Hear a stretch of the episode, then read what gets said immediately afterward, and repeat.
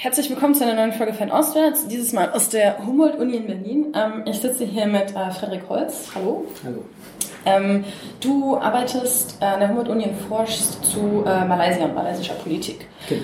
Ähm, und äh, wir haben dich eingeladen, weil es in den letzten Wochen und Monaten in der malaysischen Politik ziemlich äh, hoch hergegangen ist und es gab einige sehr wichtige Ereignisse und vielleicht kannst du uns mal zusammenfassen, was jetzt passiert ist eigentlich. Zumindest in den englischsprachigen Medien wurde extrem viel darüber geredet und auch malaysische Freunde von mir waren total komplett aus dem Häuschen. Also warum sind die Leute so aufgeregt? Ja, ähm, ich weiß nicht, ob es das erste Mal in weltweit überhaupt ist. Ähm, Freunde von mir haben gesagt, vielleicht ist Mexiko noch ein Beispiel, aber es ist das äh, erste Mal, was mir bewusst ist, dass ein autoritäres Regime in dem es zwar Wahlen gibt, ähm, wo auch die Opposition hier und da mal Gewinne einfahren kann, aber was vom Grundsatz her sehr äh, die Opposition benachteiligt, dass es da einen äh, Wechsel gegeben hat, bei dem die ähm, vormals auch zersplitterte Opposition es geschafft hat, die Regierungspartei, die seit der Unabhängigkeit 1957 und schon davor äh, an der Macht gewesen ist, aus dem Amt zu jagen. Und dass es eben nicht durch äh, Straßenproteste etc. oder gewaltsame Aufstände passiert ist, sondern dass es äh, friedlich gelaufen ist, dass diese Wahlen auch von der autoritären Regierungspartei letztlich akzeptiert worden sind, dass es einen, äh, einen sanften Übergang gegeben hat und innerhalb von wenigen Tagen war der neue Premierminister installiert und äh, seitdem ist in Malaysia nichts mehr so, wie es vormals war. Und das heißt, es hatte irgendwie niemand erwartet, dass das so. Nein, das hatte niemand erwartet. Also in Malaysia läuft die Politik so, ähm, dass es schon ein, äh, ein also Recht und Gesetz gibt und dass auch die Regierung vor Gericht mal verlieren kann. Aber ähm, dann werden die Gesetze eben entsprechend angepasst, dass sowas das nächste Mal nicht mehr passiert. Und man hat in Malaysia ist man jetzt auch gerade vor den Wahlen ist die damalige Regierungspartei dazu übergegangen, noch ein paar Gesetze mehr zu verabschieden, ein sogenanntes äh, Fake News, äh, ein Fake News Act äh, zu verabschieden, ähm, wo sozusagen mehrjährige Gefängnisstrafen drohten, wenn man falsche Nachrichten verbreiten sollte. Und aber was diese falschen Nachrichten konstituieren würden, ist natürlich nicht genau definiert. Das Ganze sollte eben Angst äh, einjagen und eben äh, öffentlichen Dissens möglichst klein halten.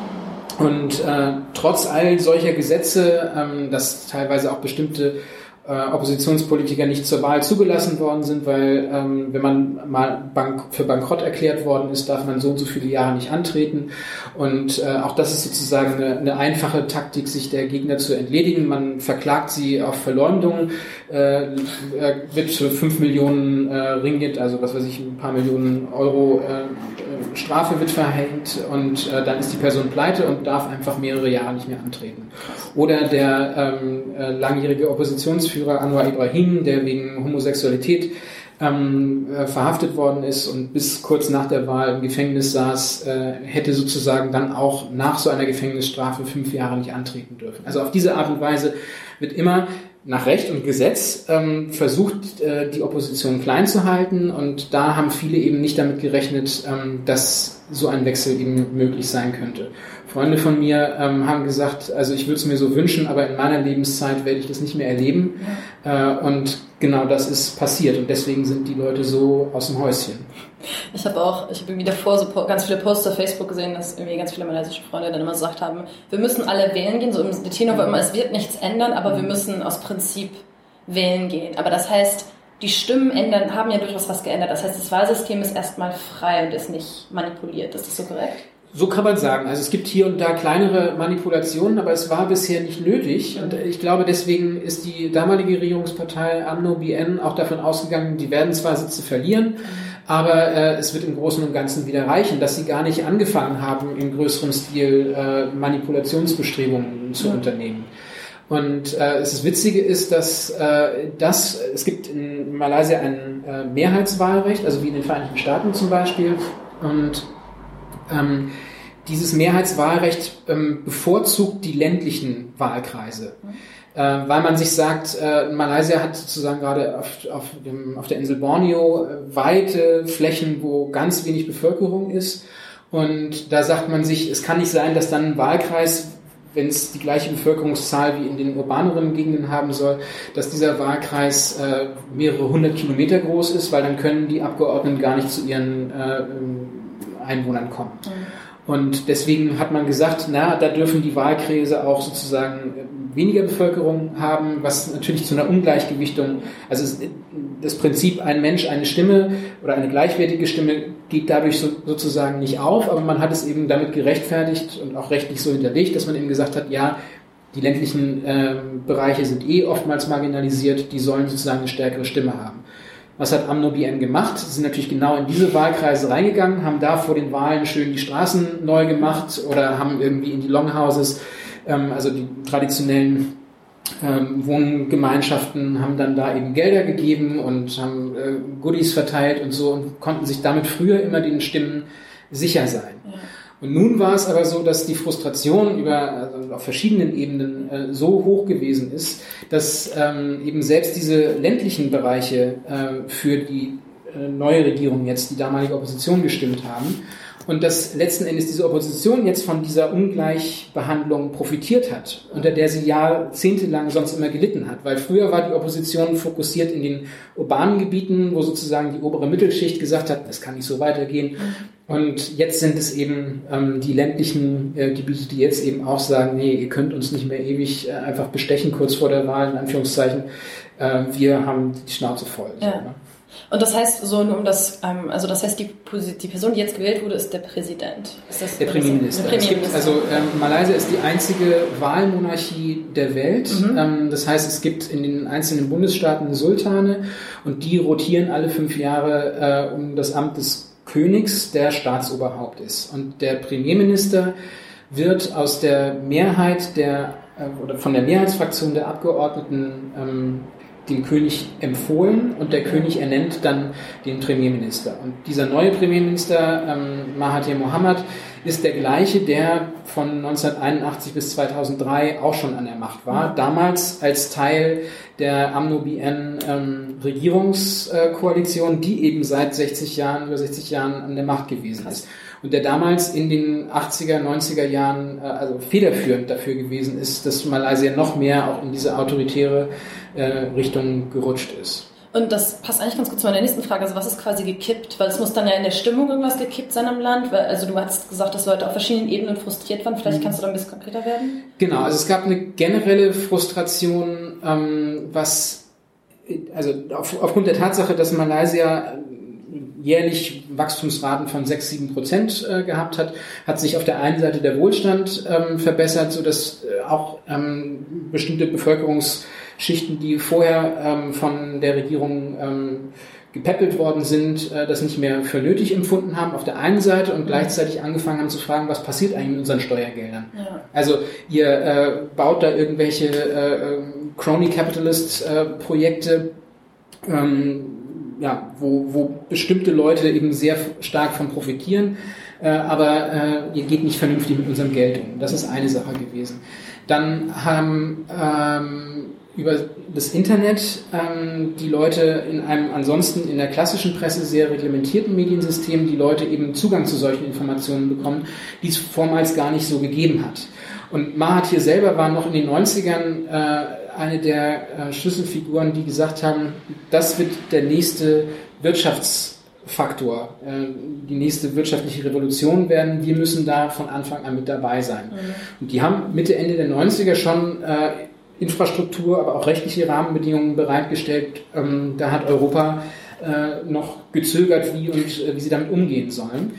Und gleichzeitig hat Martin gesagt, ähm, wir werden das Internet frei halten. Ja äh, weil nur wenn wir freies Internet haben, kommen die ausländischen Investoren zu uns. Und er hat, wollte eine Art zweites Silicon Valley gründen, den Malaysia Multimedia Super Corridor. Und es ist mehr oder weniger gefloppt, das ganze Projekt. Aber ähm, was übrig geblieben ist, ist eben der, das zensurfreie Internet. Und ähm, die Wahlen schon 2008 haben erstmals dazu geführt, dass ähm, fünf der 13 Bundesstaaten an die Opposition gefallen sind. Das hat es vorher nie gegeben.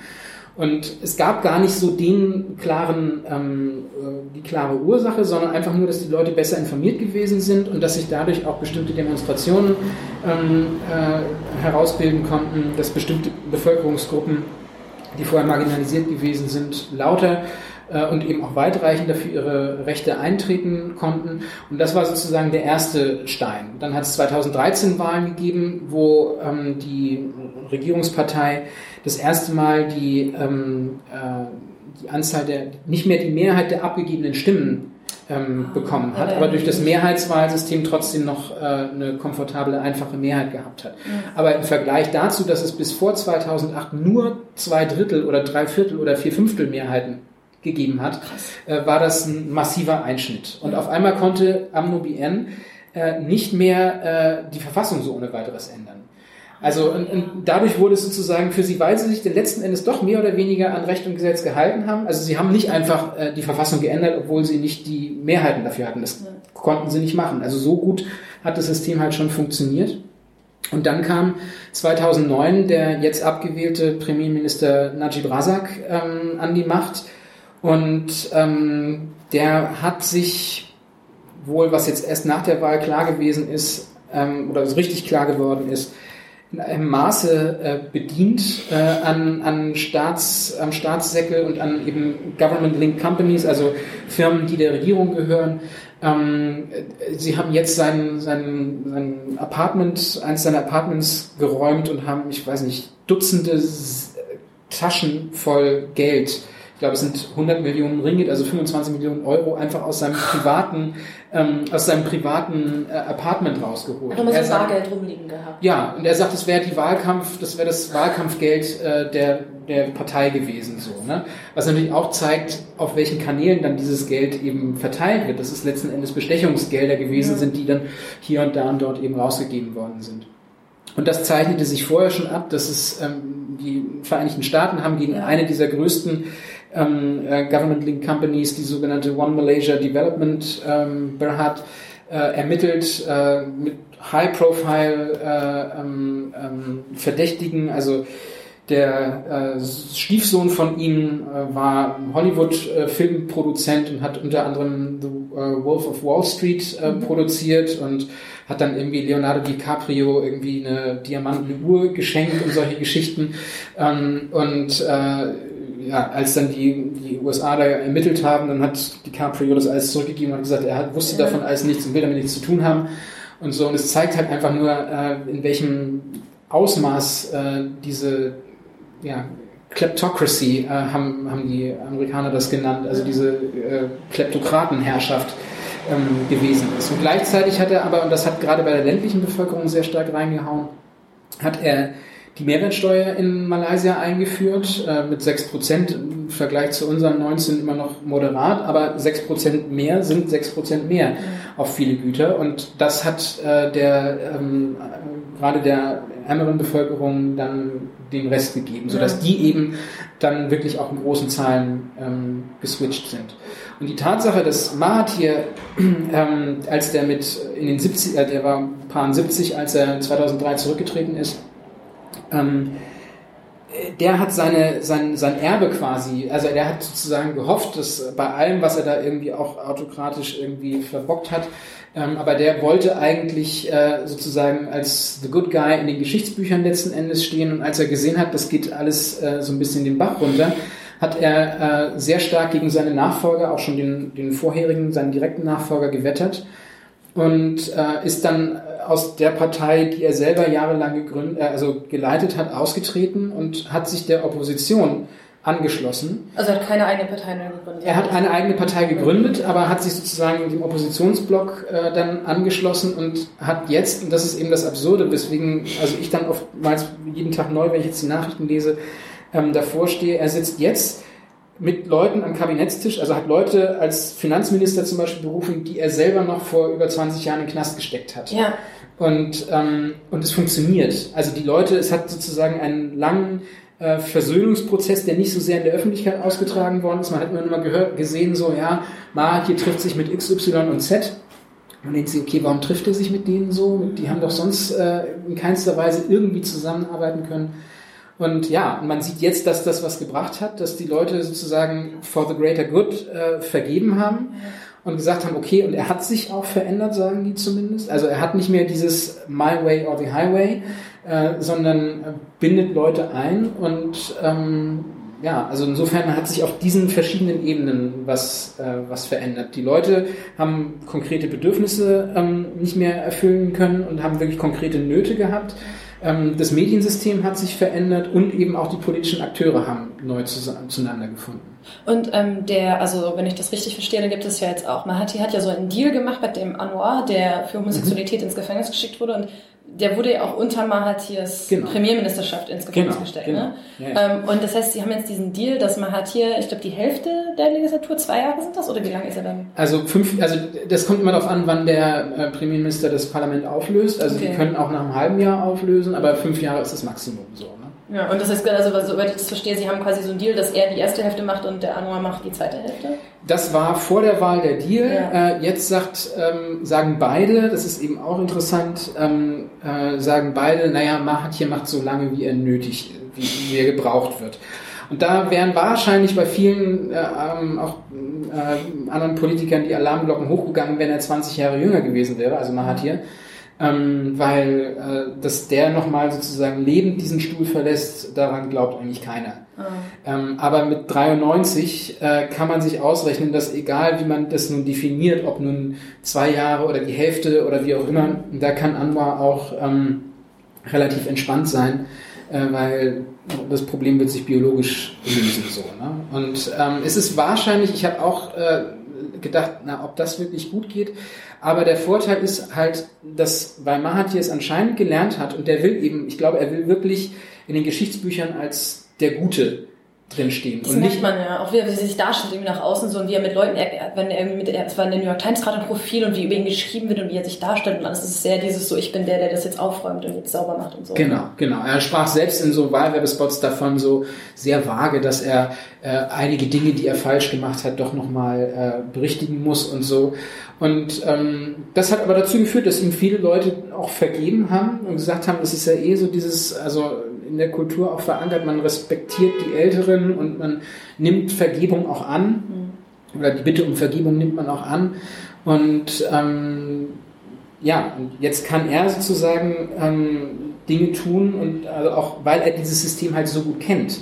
Es wäre was anderes gewesen, wenn jetzt, sage ich mal, die, die Oppositionsparteien, die schon seit Jahrzehnten nur in der Opposition gesessen hätten und äh, nicht sozusagen diese Strukturen, äh, die wirklich machiavellistisch äh, über Jahrzehnte aufgebaut worden sind, nicht kennen, da hätte wahrscheinlich viel gegen die Wand fahren können. Mahathir hat sein Netzwerk noch von früher in, in vielen äh, Punkten und ähm, das kommt jetzt sozusagen zugute. Und dann steht er als der Retter letzten Endes da, kann irgendwann in ein paar Jahren äh, friedlich einschlafen und äh, kann sich sicher sein, dass seine seine, die Erinnerung nicht die 20 Jahre autoritärer Herrscher sein wird, sondern der Mann, der Malaysia auf, äh, befreit hat, sozusagen. Ne?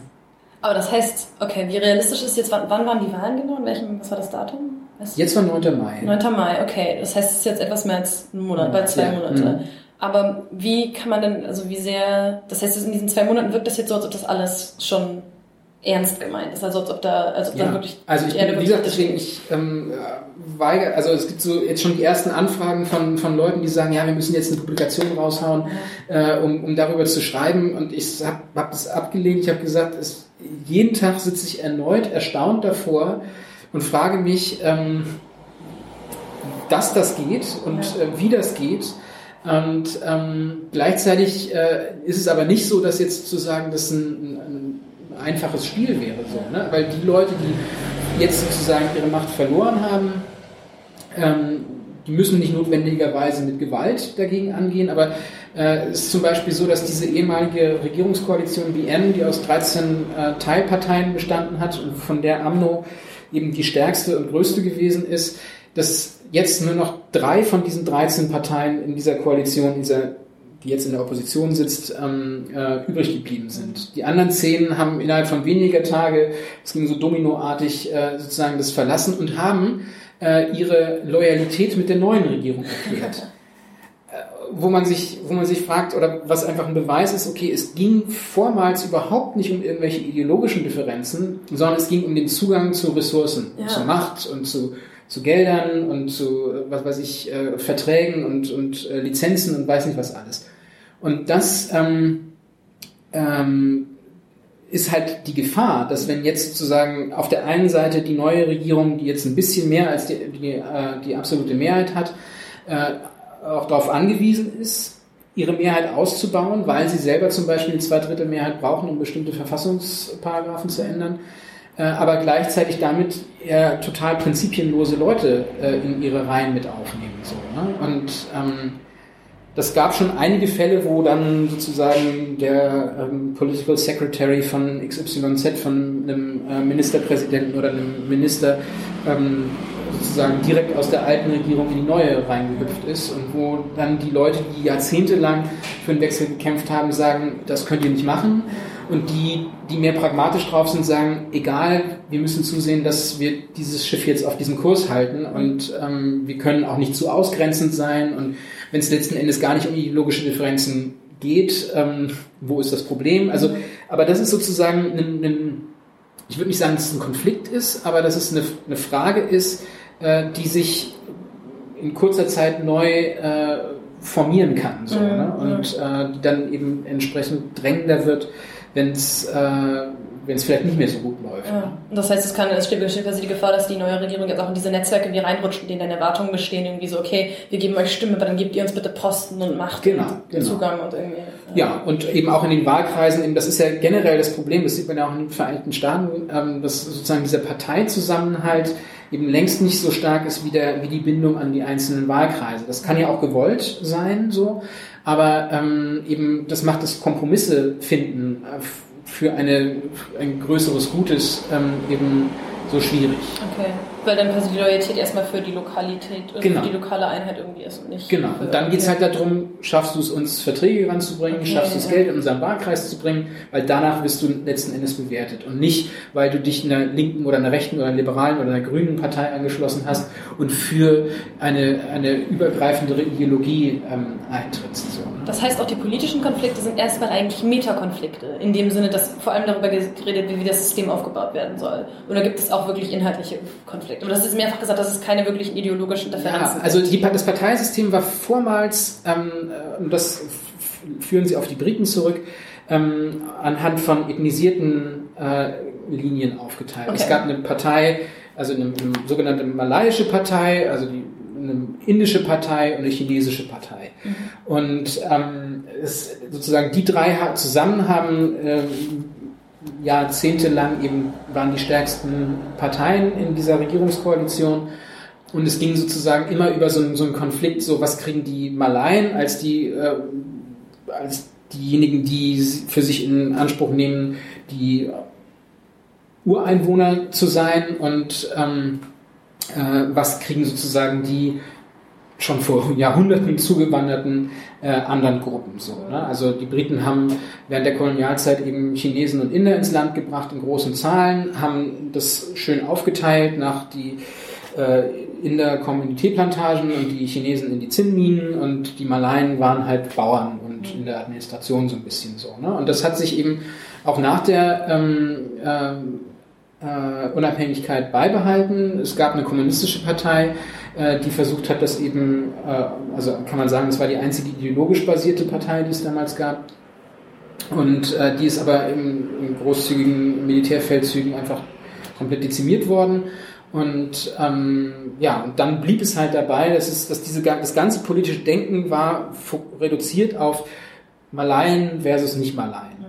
Und eben erst in den 90ern mit einer aufstrebenden, auch Malai malaiischen Mittelschicht äh, ist es eben dazu gekommen, dass die das selber in Frage gestellt haben und dass sich sowas wie ähm, ja, so, so, so ein politisches Bewusstsein jenseits dessen herausgebildet hat. Auch schon in den 80ern. Und da hat Mahathir selber das damals schon bemerkt und gemerkt, so, okay, naja, wer weiß, wie lange das noch gut gehen wird bringen wir doch einfach ein neues Thema in die ganze Geschichte mit rein, die aber die, die Trendlinien aufrechterhält. Okay. Und das war eben die Frage äh, ähm, Muslim versus Nicht-Muslim. Malaien sind zu, weiß nicht, 98 Prozent Muslime.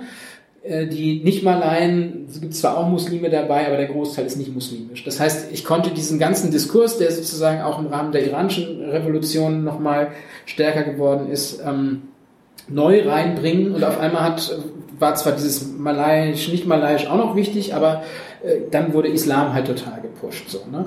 Und ähm, auch eine ganze islamische Bürokratie nochmal aufgestellt, die dann auch wiederum als Teil dieses autoritären Machtapparates funktioniert hat. Ähm, und ja, das waren sozusagen die, die politischen Gegensätze. Man hat immer gesagt, ja, die Briten haben uns das halt übergeholfen. Ähm, wir können uns da halt nicht so ohne weiteres draus befreien. Und das hat man halt 20 Jahre gesagt und 40 Jahre gesagt und jetzt nach 60 Jahren anscheinend äh, äh, hat es halt eben doch geklappt. Ja. Das, es gibt weiterhin eine islamische Partei, es gibt eben weiterhin ähm, äh, und eine von den islamischen Parteien sitzt auch jetzt in der Regierung mit drinne. Ähm, es gibt weiterhin diese äh, Parteien, die auf ethnisierten Trennlinien äh, basieren. Ähm, aber letzten Endes, was die, was die Wählerinnen und Wähler interessiert, sind äh, die Bread and Butter Issues sozusagen und äh, was kommt für mich dabei raus. So, ne? Und das eben zu ändern, ähm, also ein Kollege von mir ähm, hat immer gesagt, äh, Wong Chin Wat hat gesagt, ähm, eigentlich müsste ähm, Malaysia so ein Wahlsystem wie in Deutschland einführen, was eben eine Mischung aus Mehrheits- und Verhältniswahlrecht ist, das eben weiterhin äh, starke Regierungsparteien äh, hervorbringt, aber es eben ermöglicht, dass Leute überhaupt mal nach einer ideologischen ähm, Ausrichtung wählen können mhm. und eben nicht nur, ich wähle das kleinere Übel. Ja. Was jetzt dazu geführt hat, dass es eben geklappt hat, dass sie die Wahlen gewonnen haben, aber eben ähm, ob das auf Dauer eben äh, gut gehen wird, ist die Frage. Ja. Und ob, aber ob sozusagen die Leute, die jetzt aufgrund dieses Wahlsystems die, ins Parlament gekommen sind, selber dafür sorgen, dass äh, sie äh, ein anderes Wahlsystem einführen, ist natürlich auch sehr fraglich. Ja, und das ist natürlich der ewiges Ego-Problem in der Politik, dass immer alle, die gerade was ändern können, sind die, die genau. vom Ende bestehenden System profitieren genau, haben. Genau. Ähm, ich wollte auch nochmal nachhaken müssen, weil du das erwähnt hattest, dass quasi unter Mahathir auch diese ähm, Muslime versus Nicht-Muslime ähm, Trennung nochmal groß geworden ist und dass die Sache mit dem diesem Malaysia als ein islamisches Land irgendwie mhm. nochmal groß geworden ist, weil wenn man ähm, allein der Begriff islamischer Staat hat ja mittlerweile eine sehr klare Konnotation, mhm. ähm, aber auch die Einstellung, glaube ich, und so der Stereotyp von einem Land, das muslimisch geprägt ist, ist, glaube ich, eher ein negatives mhm. ähm, in Europa. Ähm, inwieweit spielt Religion dann eine Rolle in Malaysia, also auch in der Politik und wie prägt es diese Politik? Also es war, und es wird die Frage sein, wie es jetzt weitergeht, aber es war das zentrale Thema mhm. äh, in Malaysia eigentlich im beginnend seit den 80ern, aber nochmal verstärkt nach dem 11. September 2001, ähm, äh, weil auch die damals größte Oppositionspartei äh, die islamische PAS gewesen ist. Ähm, die durchaus auch mit den anderen nicht muslimischen oder nicht islamisch geprägten Oppositionsparteien zusammenarbeiten konnte, aber ähm, äh, wo, wo, trotzdem klar war, äh, wir wollen auf, zumindest auf, im Familienrecht die Scharia beibehalten und wir wollen, dass islamische Institutionen stärker gefördert werden. Und es gibt eine ganz klare äh, Wählerbank, die das auch ähm, gutiert letzten Endes so. Ne? Und Mahathir hat damals 2001 äh, gesagt so, naja, ähm, wir müssen uns gar nicht zum islamischen Staat äh, benennen, ähm, weil wir sind schon einer. Es gibt nämlich einen Verfassungsartikel, der sagt, äh, es gibt Religionsfreiheit in Malaysia, aber die Religion der Föderation ist der Islam. Und also was einfach so, was, was weiß ich, wie bei uns, also oder in einer stärkeren Form als bei uns im Grundgesetz irgendwie drin steht, äh, Gottesbezug etc. Oder wie, wie, bei uns jetzt eben, was weiß ich, Söder in Bayern äh, sagt so, das Kreuz ist äh, Ausdruck des christlichen Abendlandes und deswegen kommt das in jede Amtsstube rein. Ja. Also ähm, die, die, es war vorher eigentlich Konsens, dass das einfach nur eine Rechtfertigung dafür ist, dass der Staat ähm, islamischen Institutionen Geld geben kann. Mhm also dass er Imame finanzieren darf, etc. Also es gibt keine, es ist schon klar, es gibt keine klare Trennung zwischen Staat und äh, Kirche sozusagen oder islamischer Religion. Ähm, aber es war immer klar, äh, es gibt Religionsfreiheit und es gibt da keine Einschränkungen mhm. und ähm, das, was an Scharia-Rechten gibt, bezieht sich hauptsächlich auf Familien- und Erbrecht-Geschichten äh, okay. so. Ne? Und aber mehr und mehr wurde dann gepusht, dass es doch auch äh, ähm, äh, in, in, in härtere Richtungen gehen sollte. Und das hat letzten Endes auch zum Bruch ähm, der Oppositionskoalition. 2013 war das, glaube äh, nee, 14 ähm, geführt, wo die PAS unter dem dann neuen ähm, Parteichef gesagt hat, so, wir wollen jetzt auch, dass wir zumindest in unserem Bundesstaat, wo wir eh seit 30 Jahren die absolute Mehrheit stellen, da wollen wir jetzt, dass äh, die Scharia auch im Kriminal, im Strafrecht eingeführt wird. Also mit der ganzen Hände abhacken und äh, Steinigung und sonst was Geschichte so. Ne? sehr, was, was sozusagen von der Verfassung her nicht ähm, äh, erlaubt ist in Malaysia. So, ne? Also man hätte dazu die Verfassung ändern müssen. Es war ganz klar, dass es ein politisches Gimmick ist. Okay. Also es würde nie diese Verfassungsänderung geben. Aber es war ein, ein starkes Spiel mit dem Feuer, dass die äh, Regierung ähm, diesen äh, Antrag oder dieses Gesetzesvorhaben zumindest auch zugelassen hat zur Debatte im Parlament und das sozusagen, was bei Oppositionsanträgen normalerweise nie äh, geklappt hat, weil es heißt immer, äh, dass die Regierungsvorhaben immer Vorrang vor Oppositionsanträgen haben. Und äh, allein die Tatsache, dass man das eben bis zu diesem Level hat äh, kommen lassen, hat eben dazu geführt, dass die äh, Opposition daran zerbrochen ist. Krass. Und äh, dass die auch jetzt bei der bei der Wahl ist die Pass eben quasi alleine angetreten, ähm, wovon sich Amno BN halt versprochen hat bei einem Mehrheitswahlrecht, wenn sich die Oppositions Stimmen auf zwei Lager aufspalten, reicht ja noch nicht mal für die AmnoBN dann eben, die müssen, noch nicht mal eine, die müssen halt eine, eine einfache Mehrheit haben, so, ne? Und im, im, Prinzip können sie damit 30 Prozent oder 40 Prozent der Stimmen schon in Sitz kriegen, äh, wenn die anderen sich so geschickt äh, oder ungeschickt eben aufteilen, dass sie nicht zum Zuge kommen. Und ähm, Pass war das relativ egal. Also die haben äh, gemerkt, okay, wir kriegen eh keinen Ball am Boden äh, mit den anderen und äh, es hat auch eine äh, einen ziemlichen Wechsel in der Partei gegeben. Also die, die man gemeinhin als Moderate bezeichnet, äh, sind halt abgewählt worden bei den internen Parteiwahlen, haben dann eine eigene Partei gegründet, ähm, die jetzt eben auch mit an der Regierung sitzt. Und ähm, aber bis dahin haben eigentlich alle gedacht, okay, krass, wenn jetzt diese Opposition sich sozusagen aufsplittet, ja. ähm, kann bei einem Mehrheitswahlrecht eigentlich nur die äh, amtierende Regierung gewinnen. Ja. Und das ist der, das zeigt eben auch, wie groß die Frustration gewesen sein muss, dass das nicht ausgereicht hat, ja, ähm, äh, dass die äh, AmnoBN eben an der Macht bleibt, zeigt eben, wie groß die Frustration gewesen sein muss. Das heißt auch so nur, dass es das klingt sehr kompliziert und chaotisch mhm. im Parteiensystem. Das heißt, die Opposition war quasi im Wesentlichen in zwei Gruppen aufgespalten. Einmal die PAS, die genau. eine islamische, ja. wirklich explizit auch diese islamische ja. Agenda da irgendwie hatte. Ja.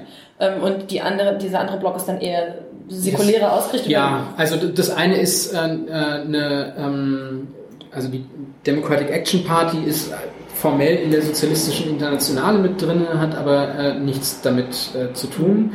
Ähm, also de facto, wenn man sich das anschaut, nichts damit zu tun. Äh, dann gibt's eine Gerechtigkeitspartei, die hat sich daraus gebildet als Anwar Ibrahim, der ja selber auch früher bei Amno BN gewesen ist. Der war ja stellvertretender Premierminister damals 98 bis 98. Ähm, die hat sich eben im Zuge seiner Verhaftung gegründet. Mhm äh, da sind sozusagen Mitglieder von AmnoBN äh, reingegangen. Die Partei hat sich aber wenigstens, sage ich jetzt mal, ähm, als offen, also als jenseits dieser ethnisierten Trennlinien aufgestellt. Okay. Also war nicht nur für ethnisierte Malayen, Chinesen, Inder, sondern eben für alle.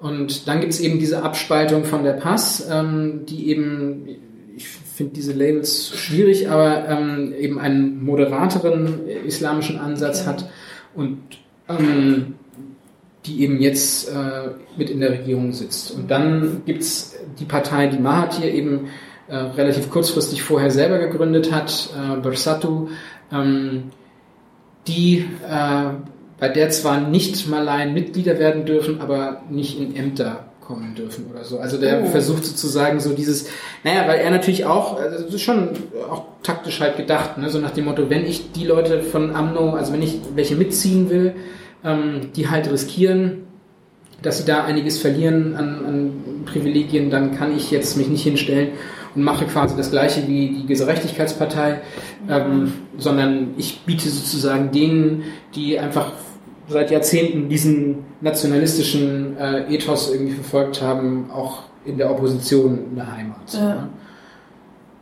Und wie weit, weil du es ja schon mehrmals erwähnt hast, also hast du ein bisschen über die, die Dominanz des Islam geredet und auch ähm, diese, dann das in der Partei zum Beispiel, dass es diese Ethnisierung gibt, ähm, also die Malaien sind ja äh, relativ klar die größte Bevölkerungsgruppe. Ja, knapp 50 Prozent. Ja. Okay, und inwieweit, ähm, also kannst du uns ein bisschen einen Überblick darüber geben, was die Zusammensetzung ethnisch des Landes und inwieweit sich das bemerkbar macht auch in der Politik? Also inwieweit gibt es da... Ja, also es ist ein bisschen schwierig, weil ähm, ich habe, äh, als Teil meiner Arbeit habe ich mich auch mit den verschiedenen Zensus oder Zensus ähm, beschäftigt und wie sich das eben verändert hat.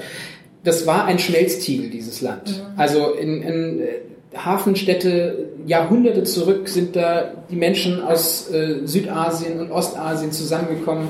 Es hat munter äh, hin und her geheiratet und Kinder gekriegt und weiß nicht was alles. Und wenn man sich die Zensuserhebungen von Anfang des 20. Äh, Jahrhunderts anschaut, was für eine Ausdifferenzierung das da noch gegeben hat. Mhm. So, das ist über die Jahrzehnte immer weniger geworden. Ach, das heißt, vorher gab es sehr klar, wo du einfach ganz viele verschiedene Gruppen ja, unterteilt. Also und, und das ist sozusagen, dass du nie hättest sagen können, so ja, ich bin pure Malay oder was auch immer, so, sondern du hast halt immer gesagt, ja, äh, Mahathir selber, sein, sein Großvater kommt aus Kerala, aus Indien. Mhm. So, ne? Und ähm, aber natürlich wäre er in der Ideologie immer, hätte er vorher immer gesagt, pure Malay und mhm. so, und das ist was, was es gilt zu verteidigen. Und es gibt diese Notionen letzten Endes äh, mhm. gar nicht in der Realität. Aber eben dadurch, wenn du, wenn du in den Zensusbögen das immer weiter ver, verengst ja. und du im Endeffekt nur noch Malaiisch, Chinesisch, Inder, Other, also andere, äh, und andere heißt dann eben auch diese ganze Vielfalt der Bevölkerungsgruppen in Ostmalaysia, also in Sabah und Sarawak, äh, was halt einfach Other. Äh, so, ne? Und ähm, aber dadurch auch immer in der, in der kleinen Minderheit und äh, das ändert natürlich auch die, die Wahrnehmung mhm. der Menschen von sich selber auf einmal bist du halt pure Malay oder rein chinesisch oder was auch immer. Und ähm, das hat natürlich lange Zeit auch dieses Parteiensystem äh, gestärkt und ähm, äh, eben diese, diese malaiische Partei, chinesische Partei, indische Partei eben schön verfestigt. Aber je mehr die Menschen eben auch rausgekommen sind und je mehr dieser Diskurs eben auch gerade übers, über die neuen Medien eben äh, gelaufen ist, ähm, war eben auch klar, so, naja, so, so wichtig ist es vielleicht auch mhm. letzten Endes gar nicht. Und das hat eben dann dazu geführt, dass eben Parteien, die sich eben nicht an dieses klare Malay, Non-Malay-Ding äh, halten, eben auf einmal auch eine Chance haben. Mhm, okay. Ändert sich dann auch die gesellschaftliche Realität. Also ich kriege immer so ein bisschen am Rande mit, dass Leute so sagen, also gerade, also ich habe mit Leuten studiert, die aus Sarawak kommen und die mhm. halt sagen so, ja, in KL, so in Kuala Lumpur ist alles sehr unterteilt und ethnisch und alle haben ihre eigenen Restaurants und so und die das als sehr negativ beschreiben, aber eher sagen, bei uns ist es aber eigentlich okay so ein bisschen. Ja, und äh, mich würde interessieren, wie weit das quasi auch die gesellschaftliche Realität sich dann quasi ändert. Da hat sich eben, und das ist eben das äh, Interessante, weil dadurch die Rechnung von damals Mahathir aufgegangen ist, diese islamische Komponente einzufügen, mhm. weil diese Trennung, wenn du sozusagen dieses ähm, das sehr hoch hältst, dass die Leute ähm, ähm, auf jeden Fall sich an die und die und die und die islamischen Regularien halten müssen, lässt sich das natürlich sehr viel besser begründen, als wenn du sagst, äh, du musst dich an die und die und die malaiischen Regularien mhm. oder chinesischen gibt's halt so nicht. Ja. So, ne? Aber so hatten sie eine, eine, islamische Bürokratie eingeführt, die halt dann rumgeht und irgendwie sagt, so hier, äh, in dieses Restaurant darfst du nicht gehen, weil das ist nicht halal. Ah. Und ähm, äh, dass sozusagen eine Zertifizierungsindustrie da entstanden ist und ähm, ähm, und, und dieses Konzept von Halal, was eben dann letzten Endes nichts anderes hieß als dürfen Muslime, sprich dürfen Malaien machen oder dürfen nicht machen, ja. hat sich auf so viele Sachen dann äh, äh, übertragen. So, ne? Also wo, wo wirklich auch dann äh, religiöse äh, Gelehrte außerhalb Malaysias gesagt haben, sag mal, tickt ihr noch? Also, also Yoga zum Beispiel, dass Yoga nicht halal ist. Krass. So, und äh, weil es sozusagen ursprünglich aus irgendwelchen äh, buddhistischen Traditionen entstammt und damit würde man sich ja zum Buddhist machen und so. Ne? Und ähm, viele Mal, äh, Ethnisien Malaien hatten vorher einen sehr pragmatischen Ansatz, so was ich nicht weiß, macht mich nicht heiß, so, ne? Und ich habe das gelernt, als ich da war und als ich den Leuten dann gesagt habe, so, ja, ich mache da, äh, wollen wir nicht da und da zum Essen hingehen, aber ist nicht halal. Ach so, das wusste ich ja gar nicht. Nee, ja, dann kann ich nicht kommen, so, ne? Wofür, ich, ich war da immer, ich dachte immer, das wäre, aber so nach dem Motto, jetzt wo ich es weiß, darf ich es nicht mehr, ja. so, ne? Und ähm, das hat sich eben in ganz vielen äh, Bereichen durchgesetzt, so, ähm, Weihnachtslieder, also ganz tolle Tradition äh, in Malaysia war immer das so oder ist das sogenannte Open House zu den religiösen Festen. Also egal, wenn der Nachbar äh, Christ ist, macht er ein Open House an Weihnachten und dann kommen alle Nachbarn, egal welche Religion sie haben, und man feiert zusammen, man isst zusammen so. Ne?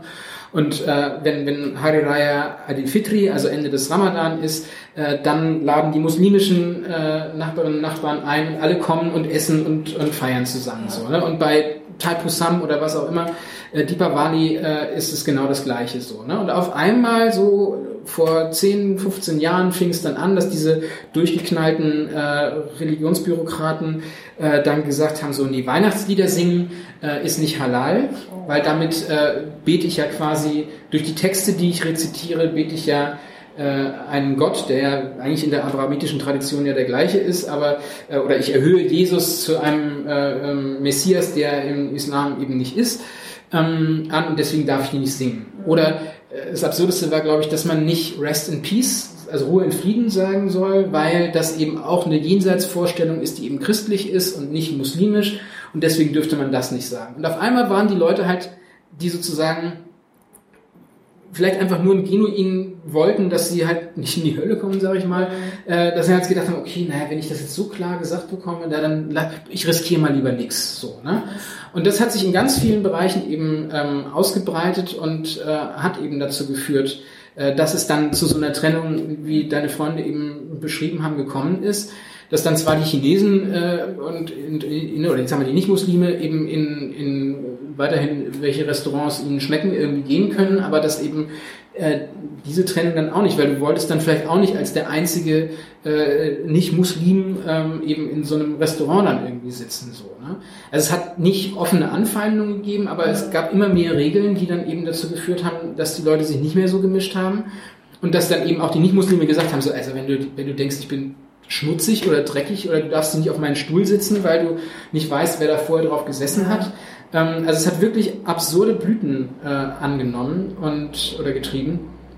Und ähm, ja, das ist sozusagen, das wird jetzt auch sehr spannend sein, ob äh, A, diese religiöse Bürokratie äh, abgebaut äh, wird und ob das sozusagen auch was im Mindset der Leute letzten Endes mhm. verändert. Ja, ähm, aber das heißt quasi, weil er oft auch über so multi-ethnische Gesellschaften ähm, wird ja oft geredet als Konfliktgesellschaften auch. Also das wird oft immer über Konflikt zwischen ethnischen Gruppen geredet. Das heißt, so diesen offenen Konflikt gibt es eigentlich in dem Maße nicht. Nee. Also es gibt, also deswegen muss man hier immer lachen, wenn man jetzt auch diese ganze Flüchtlingsdebatte sich irgendwie anschaut, wo wir irgendwie davon reden, wir haben, was weiß ich, wenn es hochkommt, zehn Prozent ähm, äh, migrantische Bevölkerung. Wie gesagt, Malaysia hat die größte Bevölkerungsgruppe, die schon stark homogenisiert worden ist, ähm, eben keine 50 Prozent. Mhm.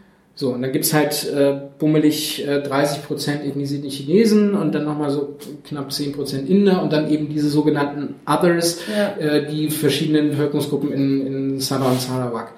Und es gibt einen Clash, eben vom der 13. Mai 69, der immer beschworen wird, wo ähm, das erste Mal die Opposition äh, in die Nähe gekommen ist, ein, zwei Bundesstaaten zu übernehmen und die Regierung, wohlgemerkt nicht die Mehrheit, sondern die Zweidrittelmehrheit zu verlieren, mhm. die Bundesregierung so. Und äh, da wurde dann der Notstand ausgerufen und Militärregierung für zwei Jahre eingesetzt etc. Und es gab eben Ausschreitungen, wo sich beide Seiten gegenseitig die Schuld für geben wo nach, ähm, ich sag mal, extremeren Schätzungen vielleicht tausend Menschen bei umgekommen sind. So, ne? Klar, ist jetzt kein Pappenstiel, aber es ist 69 gewesen und seitdem ist eben nichts mehr passiert. Also hier und da mal, was weiß ich, äh, kleinere Clashes, wo dann irgendwie zwei, drei Leute mal äh, irgendwie umkommen, aber auch das kann man an einer Hand abzählen und wo man auch die Ursachen nicht eindeutig äh, auf jetzt, sage ich mal, ähm, äh, diese klassischen Gründe zurückführen kann. Und das wurde aber immer mantramäßig eben wiederholt und das war auch die Sorge, die die Leute jetzt hatten, so nach dem Motto, okay, wenn äh, BN jetzt die ähm, sogar die einfache Mehrheit verliert, ähm, was passiert dann? Was macht das Militär und gibt es den Notstand und ähm, ist alles nicht passiert so. Ne? Also insofern, ähm, weil die Leute eben auch wissen, eigentlich gibt es diese, wir haben wir diese Probleme nicht so. Ne? Die Probleme, die wir haben, sind Bread and Butter Issues äh, reicht das Geld bis zum Ende des Monats, äh, kann ich meinen Kindern eine gute Erziehung ähm, bieten und äh, ja, ja, was ist mit Mieten und so, also einfach die gleichen Probleme, die wir auch haben. So? Eine Sache, die ich da auch ganz interessant finde, weil du auch schon so den Vergleich zu Deutschland ein bisschen gezogen hast, es wird jetzt in letzter Zeit auch viel immer über Sprache und Bilingualität, mhm. darüber wird gar nicht so sehr geredet, es wird immer nur so, oh Gott, die Leute müssen alle Deutsch lernen mhm. und Gott bewahre, dass sie dann irgendwie auch Türkisch sprechen zu Hause. Wie funktioniert das in Malaysia? Weil, also von ja. den, weil ich weiß, dass es chinesischsprachige Schulen gibt zum Beispiel. Genau, die sind privat, also sozusagen die, die staatlich finanzierten Schulen sind alle auf, ähm, unterrichten auf Malayisch und es gibt sozusagen die Möglichkeit, private Schulen ähm, auf äh, Chinesisch und Indisch äh, oder auf Hindu, nee, Tamil ist es dann, ähm, zu, zu gründen. Die kriegen dann auch, wie bei uns die freien Schulen, auch einen gewissen äh, zusätzlichen finanziellen Unterstützung, aber es ist halt nicht das Gleiche. Also die Regierung hat schon äh, ein Interesse daran, ähm, dass eben möglichst alle Malayisch sprechen. Und es ist auch ein Problem, muss man sagen, also es wird viel auf Englisch geswitcht. Ähm, ja. Also sozusagen, wenn diese unterschiedlichen Gruppen sich, es ist selten oder wenig so, dass man dann auf die Sprache des anderen eingeht, sondern man macht es dann irgendwie, oder rudimentär vielleicht, aber ähm, es wird dann häufig auf Englisch gewechselt. Äh, in den Städten, im Land ist diese Diversifizierung nicht so stark ausgeprägt. Äh, da, wenn du sozusagen kleinere Minderheitenverhältnisse hast, äh, wird dann auf Malaiisch gegangen. So, ne? Aber die Sprachpolitik ist eine, die auch jahrzehntelang sehr dominierend gewesen ist und als Mahathir gegen Ende seiner ersten Amtszeit ähm, eingeführt hat, äh, dass äh, Mathe und Naturwissenschaften auf Englisch unterrichtet werden. Da gab es einen riesen Protest und interessanterweise nicht nur von äh, der malaiischen Bevölkerung, sondern auch gerade oder hauptsächlich von der chinesischsprachigen, also Mandarin äh, mhm. sprechenden Bevölkerung, weil die befürchtet hat, dass dann sozusagen ähm, äh, die äh, eigene Sprache eben noch weiter in den Hintergrund äh, rutscht, also sozusagen von Platz 2 ja. dann auf Platz 3 ja. äh, in der Reihenfolge äh, verschoben wird. So, ne? Und da muss man halt sehen, also ähm, jetzt hat gerade der Finanzminister, der eben ähm, Mandarin-sprachig ist, ähm, hat bei einem äh, Statement als Finanzminister ist er eben ins in Mandarin gewechselt und äh, es gab dann wieder einen Riesenaufschrei, so wie es sein könnte, weil das natürlich auch die Sprache ist, die am wenigsten, also sozusagen ja. Malaiisch verstehen alle irgendwie so ein bisschen, weil sie mussten es in der Schule irgendwann mal machen. Englisch verstehen viele, weil sie es auch alle in der Schule haben, aber jemand, der jetzt nicht auf eine chinesischsprachige Schule geht und keine chinesischsprachigen Eltern hat, versteht es halt nicht und deswegen war da halt großes äh, Halabaloo. Und ähm, ja, aber es zeigt, wie sensitiv das Thema halt letzten Endes noch ist. Ne? Ja, also ich meine, und auch, ich meine, ich kenne auch ethnisch chinesische Malaysier, die auch kein Chinesisch sprechen, weil sie das ja. halt einfach nicht. Genau. Zu Hause wird vielleicht so ein abstruser Dialekt gesprochen des ja. Chinesischen, aber den können sie dann verstehen und dann reden sie aber auch vor allem Englisch und Malay. Genau, genau. Ähm, aber das heißt dann auch, dass die einzigen offiziellen Sprachen sind Englisch und Malay oder könnte man theoretisch auch, könnte man theoretisch im Parlament Mandarin sprechen? Also eigentlich ist die, die offizielle Sprache ist Malayisch. Okay. Und es wird in, äh, in Gerichtsfällen weil viele Gesetze noch auf Englisch sind. Wird da Englisch, ja, auch, ähm, also dieser krasse Wechsel, also es war auch lange Zeit so, ich glaube bis in die 70er hinein, Anfang der 80er, äh, waren auch die Schulen noch auf Englisch und die Universitäten auf Englisch. Ähm, weil das, das war auch ein Schichtending äh, so. Ne? Also man hat sich halt der Sprache der äh, weltgewandten Wissenschaft irgendwie bedient und ähm, eben nicht der der einheimischen Sprache so. Ne? Und ähm, ja, Gerichtssäle hattest du. Gerichtssäle, genau. Ähm, also da ist es, deswegen ist es da noch erlaubt, ja. äh, dass auf Englisch dann eben äh, ein Plädoyer gehalten wird etc. oder eben argumentiert wird, aber ansonsten ähm, in der Realität wird, wird viel äh, Code Switching und Code Mixing nennt man das ja dann, also innerhalb des gleichen Satzes äh, zwischen den Sprachen gewechselt oder nach, was weiß ich, ich rede fünf Minuten auf Malaiisch und dann wieder drei auf Englisch und ähm, je nachdem, wo ich mich für den jeweiligen Punkt halt irgendwie wohler fühle. So, ja. ne? Aber das sowas in offizieller Funktion ähm, ist eigentlich Malaiisch das okay. Einzige. Und du hattest auch eben noch über ähm, diese Bevölkerungsgruppe der Other geredet. Du meinst, mhm. es sind relativ viele Leute, eigentlich so irgendwie 20 Prozent der Bevölkerung oder so? Ja, also, zwischen 10 und 20 Prozent. Ja. Was sind das dann für, also klar, auch die anderen Gruppen sind erstmal eigentlich nicht so klar unbedingt, aber was sind, was sind das dann für Menschen, die diesen anderen 20 Prozent? Ja, das ist halt eben, also wenn man sich anschaut, Sabah Sarawak, allein diese, die Küstenlinie sind 1000 Kilometer oder mehr kann ich jetzt aus dem Kopf nicht sagen. Ähm, aber, und, und es ist sozusagen sehr schlecht infrastrukturell entwickelt. Also es gibt irgendwie einmal an der Küste so, so ein halbwegs eine Autobahn, aber ins Landesinnere kann man es vergessen. So, mhm. ne? Und ähm, die vielen, vielen verschiedenen Sprachgruppen, die es da gibt, die werden dann zwar wieder in, in größere ähm, Termini zusammengefasst, aber selbst die machen dann halt eben nur ein paar Prozent letzten mhm, Endes aus. Und das sind dann indigene Bevölkerung? Genau, ja. Okay. Und die eben auch nicht äh, äh, sich als Malaien identifizieren würden. Äh, und da hat dann die Regierung damals den die Kategorie Bumiputra, das heißt irgendwie die, die Söhne der Erde oder die Prinzen der Erde, ähm, ähm, kreiert, wo eben alle, die sie als autochthon irgendwie bezeichnen würden, reinkommen und die eben privilegiert werden, was Zugang zu Universitäten oder eben finanzielle Unterstützung etc. angeht. Und da sind die mit drinne und äh, dadurch kommt man dann auf über die 50 Prozent und eben auch diese Legitimation, ähm, diesen Legitimationsanspruch aber letzten Endes sind das ganz unterschiedliche Sprachen.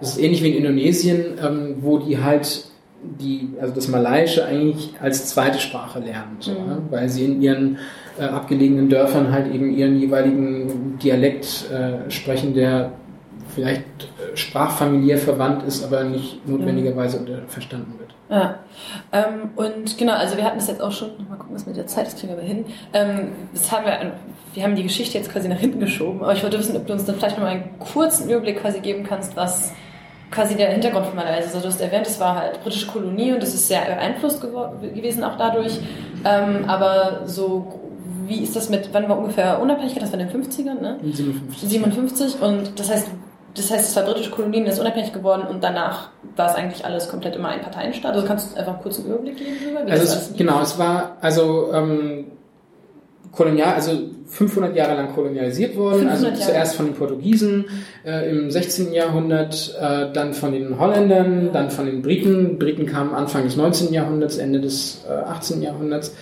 Ähm, und es war größtenteils nicht das Hinterland, was kolonialisiert wurde, sondern die, die Hafenstädte, so, mhm. ne, weil man, die brauchte man äh, dafür so. Und äh, die Briten haben dann äh, im Zweiten Weltkrieg sehr schnell äh, die malaiische Halbinsel aufgeben müssen. Die Japaner haben innerhalb von 14 Tagen auf den Fahrrädern da ähm, das Land von hinten aufgerollt sozusagen.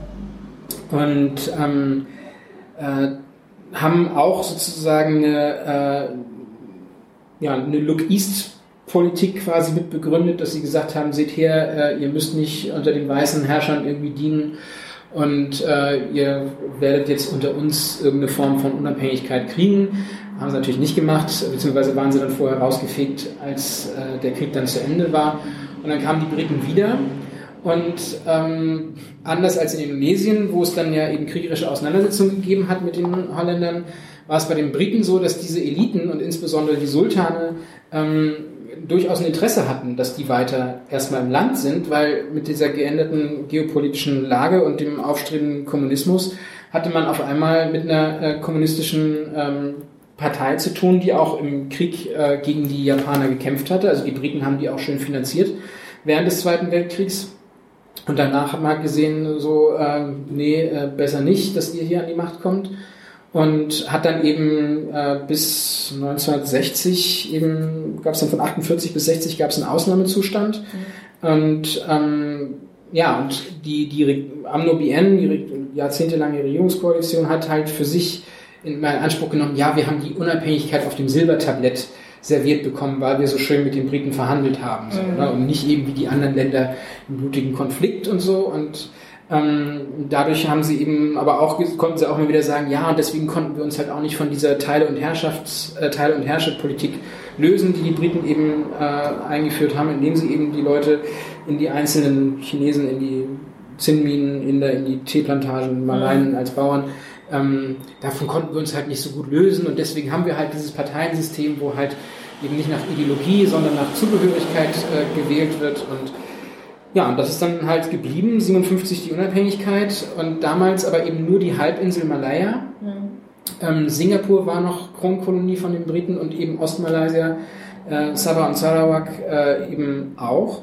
Und die sind dann erst 1963 dazugekommen. Ähm, damals dann eben als Malaysia, wo dann eben Malaysia aus einschließlich Singapur äh, beinhaltet hatte und da aber Singapur eben größtenteils chinesisch gewesen ist, ähm, haben sie, hat Malaysia das dann 65 quasi rausgeschmissen, in der Hoffnung, dass die, weil damals war das also ein armer, äh, eine arme Hafenstadt so, ne, äh, dass die ein paar Jahre später äh, ankrabbeln würden, um dann wieder auf, um Aufnahme zu bitten und man sieht, was passiert ist. Also ähm, da sind die Singapurianer sehr froh drum, dass das, äh, oder für die ist es halt schwer zu sagen, seit wann sind sie unabhängig.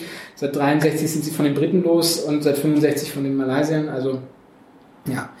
Ähm, das war eben dann in den 60ern und dann gab es eben 69 diese äh, ja, stigmatisierenden Wahlen, wo es eben erstmals äh, gelungen wäre, die Zweidrittelmehrheit mhm. der ähm, Regierung zu brechen. Äh, zwei, drei Jahre ähm, äh, bis 72 ähm, Militärherrschaft äh, und so, so ein Sicherheitsrat, der die Regierung geführt hat. Und dann hatte Amno BN lange Zeit ein, ein sehr sicheres Spiel. So, ne? Dann gab es hier und da mal ein Erstarken eben der Islamischen Partei, äh, die sich eben durch die iranische Revolution sehr ähm, gepusht gefühlt hat. Und ähm, ja, dann in den 90ern mit der Asienkrise äh, dann diese starke äh, Politisierung, wo die Leute eben gemerkt haben, okay, dieses System kann nicht mehr dauerhaft für mich äh, oder für alle sorgen und da muss sich jetzt was ändern. Und dann 2003 der Rücktritt von Mahathir, ähm, wo viele gedacht haben, okay, jetzt können wir freier atmen. Das hat ja auch zu einer gewissen Weise geklappt, aber dann mit, der, mit dem Amtsantritt von, also gab es noch Abdullah Badawi, der war eher ein schwacher Premierminister, ähm, der ist dann quasi auch zum Rücktritt 2009 äh, gezwungen worden. Und Najib, der seit 2009 bis eben jetzt bis zur Wahl dran war, äh, der hat halt einfach nochmal nach alter Schule regieren wollen und eben dieses sehr starke Money Politics Netzwerk und einzelne Warlords fördern und so sich seine, seine Basis schaffen zu wollen. Ja, das hat sich jetzt halt, also als größter Schritt kann man eigentlich sagen, in der malaysischen Geschichte ist eben jetzt dieser, diese Wahl gewesen und dieser Wechsel, der jetzt stattgefunden hat.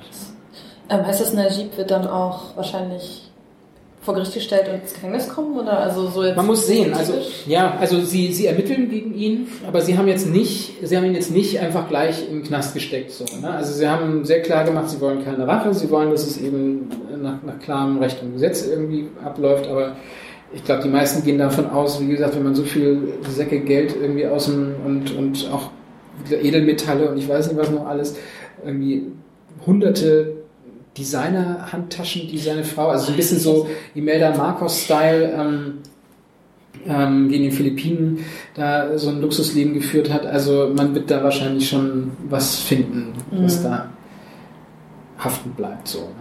Und so quasi so als letzte so Ausblick so ein bisschen, du hast ja am Anfang klangst du ja sehr, es kam so sehr durch, dass du einfach auch so ein bisschen nicht so ganz fassen kannst, was mhm. da gerade passiert ist. Das heißt, bist du jetzt eher optimistisch, was die weitere Entwicklung angeht und die nahe Zukunft oder was ist da dein... Also ich bin auf jeden Fall optimistisch, wie gesagt, das ist jetzt gerade mal sechs Wochen hier, ich bin ja, auf jeden genau. Fall optimistischer als all das, was ich vorher ähm, prognostiziert hätte, was passieren würde, wenn so ein Fall eintritt. Ja. Also ich hätte halt nicht gedacht, dass eben, ähm, dass sich diese vier ähm, ehemaligen Oppositions-, jetzt Regierungsparteien sich so gut zusammenwürfeln würden, dass sie, dass sie es wirklich hinkriegen würden mit Mahathir.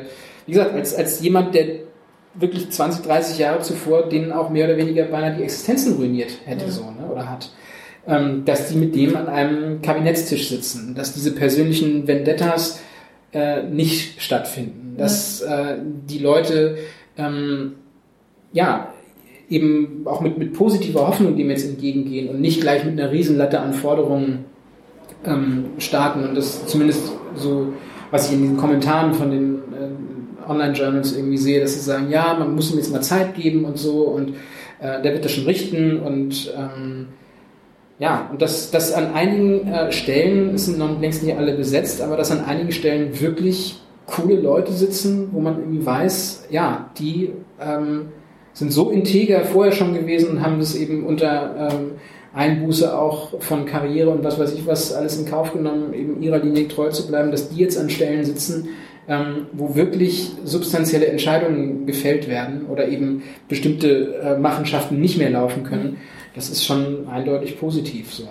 Die Frage wird sein, ähm, man sieht es jetzt hier bei uns in Deutschland ja, wie so verhältnismäßige Kleinigkeiten dazu führen können, dass so eine Regierung dann doch wieder vorm Aussteht. Also ich, ich will es nicht ausschließen oder deswegen reicht diese Zeit jetzt noch nicht zu trennen, was ist jetzt noch Euphorie basiert und was ist wirklich eine, eine, fundamentale Veränderung. So, ne? dass, dass, man jetzt was äh, schreiben könnte, was in einem Jahr noch gültig ist. So. Ja. Das, das würde ich mir nicht zutrauen.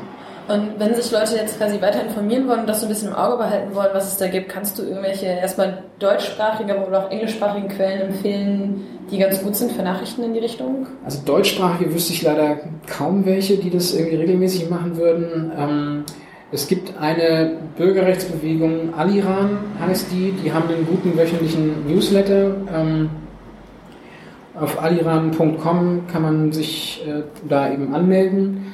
Und ähm, ansonsten die äh, größte und relevanteste äh, unabhängige Online-Zeitung, die eben im Zuge der Proteste 98 gegründet worden ist, heißt Malaysia Kini, also Malaysia heute. Äh, die hat aber leider nur ähm, eine, eine, ein Abo, ähm, okay. was man abschließen muss.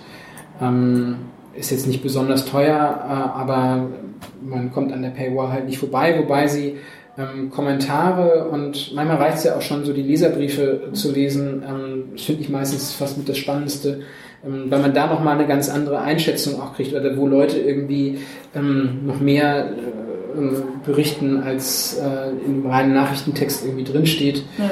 Ist für mich ähnlich relevant, das zu lesen. So, ne?